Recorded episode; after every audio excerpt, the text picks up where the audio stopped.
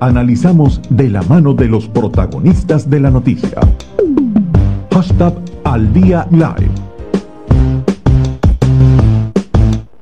Siendo la una, 43 minutos de la tarde, amigos de Uno Radio y de las redes sociales, vamos a abocarnos al tema del análisis internacional. En las últimas horas, mucha información polémica, incluso en las redes sociales, a propósito de lo que se conoció, el fallecimiento de George Floyd en los Estados Unidos. Eh, esto se genera en medio de eh, un pocos meses o poco lapso para las elecciones presidenciales, ha generado protestas en los Estados Unidos y el tema de la lucha contra el racismo vuelve a emerger. ¿Cómo se vislumbra la situación en ese país? ¿Qué incidencia tiene toda esta situación del fallecimiento de George Floyd? Lo vamos a analizar de inmediato con Carlos Luzberti, abogado internacionalista, profesor de Derecho Internacional de los Derechos Humanos e investigador del Centro de Derechos Humanos de la UCAP. Profesor Carlos, ¿cómo está? Le saluda Ardi Libera. Buenas tardes. Hola, buenas tardes, Argeli. ¿Cómo estás? Un saludo a ti y a toda tu audiencia. Gracias por acompañarnos. Coméntenos cómo ve las cosas en este momento en los Estados Unidos. Mira, eh, la situación es compleja, tú lo describiste bastante bien. El caso de la muerte de George Floyd hace poco más de una semana ha desatado una serie de protestas y pues básicamente la actitud del presidente Trump para atender a esta situación, lejos de mm, realizar un llamado a la calma, a la concordia, más bien parece estar tratando de apagar este incendio con gasolina. Eh, esto por supuesto como eh, todo el mundo sabe, está ocurriendo además en el contexto de lo que fue el manejo que hizo la administración Trump de la, de la pandemia por COVID-19 en las puertas de unas elecciones presidenciales que deberían realizarse en noviembre eh, y con igualmente el escenario de la reapertura de alguna forma o la reactivación de la economía que también es algo sobre lo que el presidente Trump ha puesto de alguna forma eh, sobre la mesa como su expectativa de normalizar eh, la economía de los Estados Unidos y de buena parte del mundo pues a partir de, este mes de junio-julio. ¿Qué incidencias cree, profesor, que pueda tener esta situación? Ayer veíamos un tuit precisamente del presidente de los Estados Unidos, Donald Trump, que hablaba sobre, eh, em, empezaba como a tocar algunos otros temas un poco para para profundizar lo que pudiera ser su fortaleza. Eh, hablaba de que, por ejemplo, los meses de octubre y septiembre, decía en él, iban a ser cruciales y que la economía estadounidense no iba a caer en recesión, como han alertado muchos. Es más, se atrevió a decir en el tuit que para el año que viene iba a ser uno de los mejores años para los Estados Unidos. ¿Cree que realmente pueda influirle eh, esta situación eh, que además ha tenido una repercusión mundial por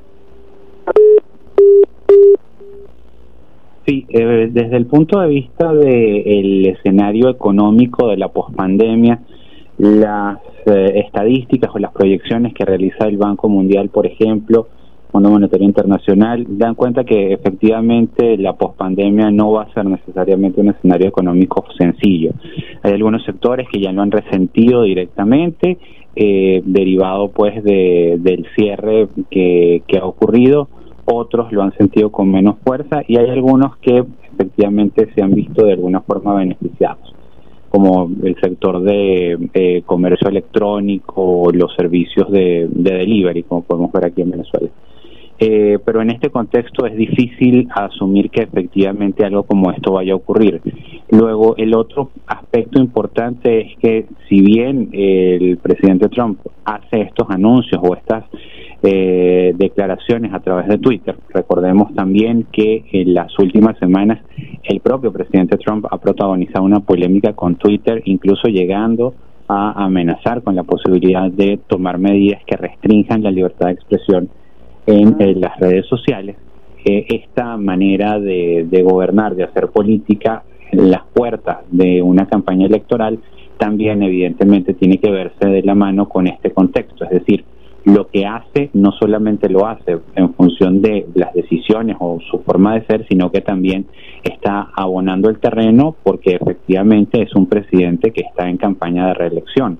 En este contexto, su contendor, que es el candidato demócrata, aunque no se ha dado la, la convención demócrata formalmente, el ex vicepresidente Joe Biden, eh, también está haciendo lo suyo y parte de la estrategia de, del discurso en el contexto de la campaña es precisamente criticar primero el manejo que ha tenido eh, la administración Trump del caso de la pandemia y ahora pues todas las, todas las baterías se apuntan a eh, criticar el efectivamente pésimo manejo que se ha hecho de esta crisis de violencia desatada por el,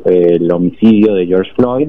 eh, que además revive lo que es una vieja histórica herida en los Estados Unidos, que es lo que tiene que ver con el tema de eh, la discriminación racial. A mí me gustaría que desde el punto de vista histórico, profesor, pudiéramos retomar un poco precisamente ese tema, porque como usted bien lo dice, es un tema bastante sensible en el contexto de los Estados Unidos. Hemos visto además que una de las fortalezas que ha tratado de aprovechar el presidente Trump es eh, buscar, por ejemplo, cercanía de los latinos y eh, todo esto para mm, el tema de, eh, en algunos levantada popularidad por, por sus acciones radicales en algunas áreas. ¿Cómo puede, se puede conjugar todo esto en el contexto que analizamos en este momento?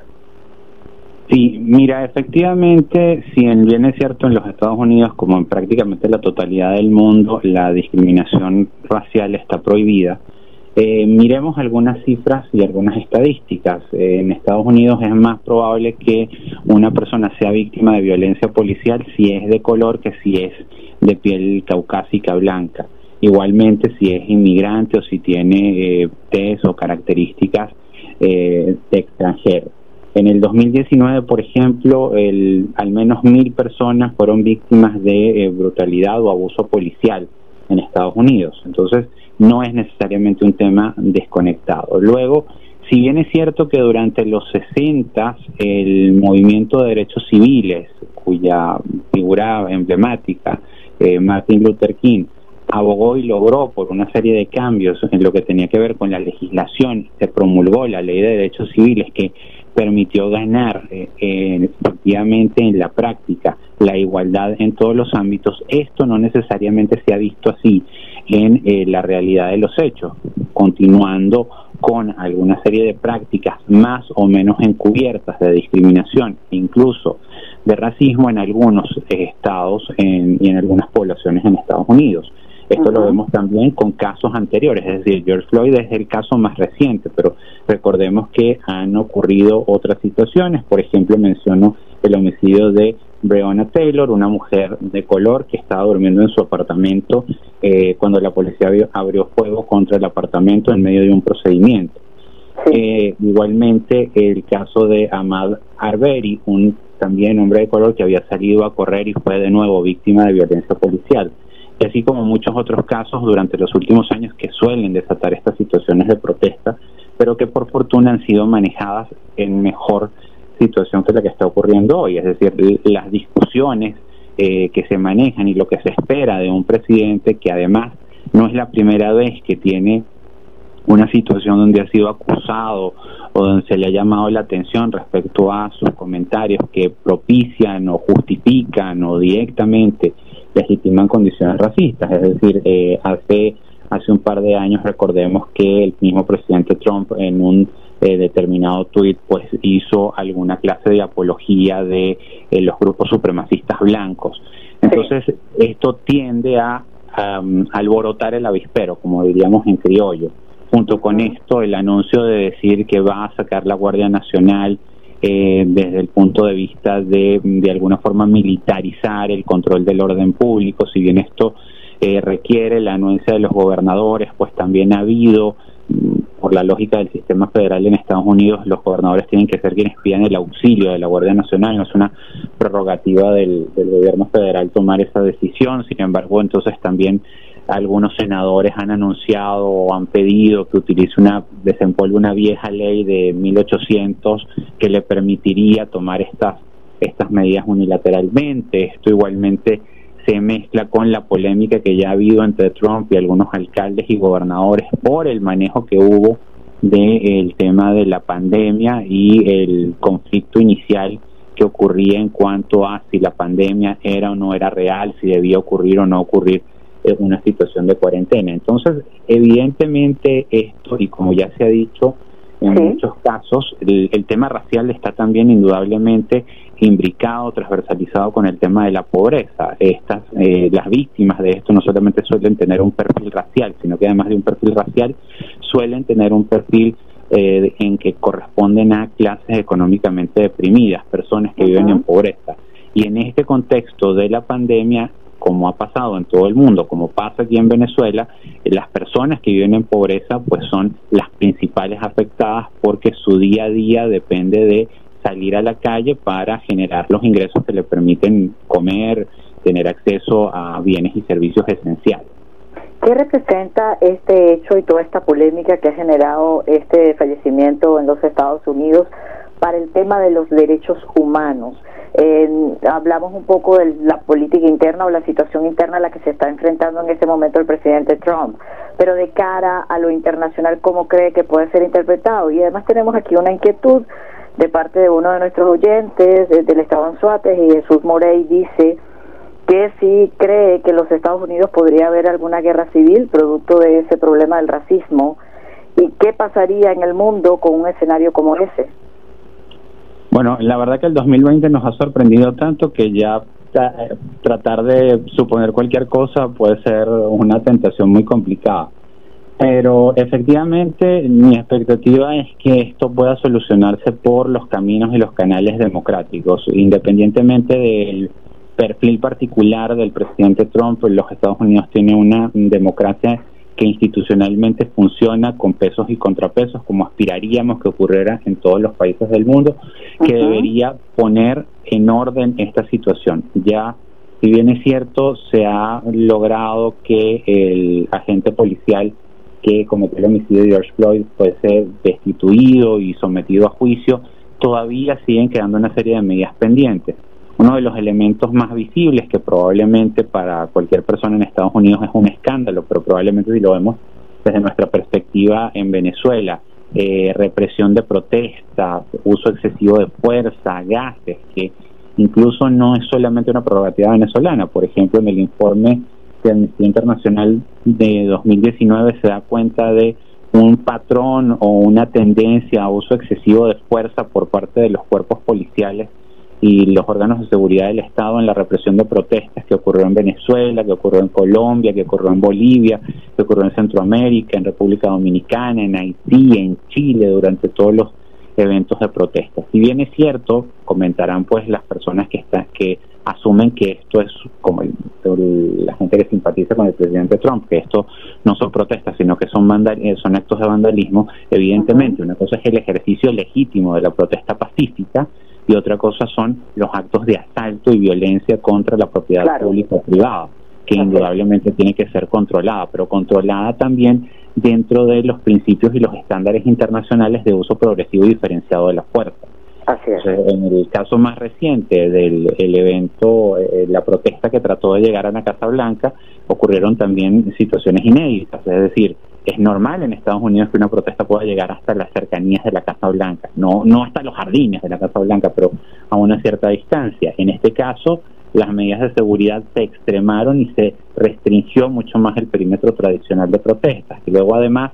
frente a esto, de nuevo esta lógica del presidente Trump de, de, tratar de apagar incendios con gasolina, tiene actos que resultan ser desplantes contra la indignación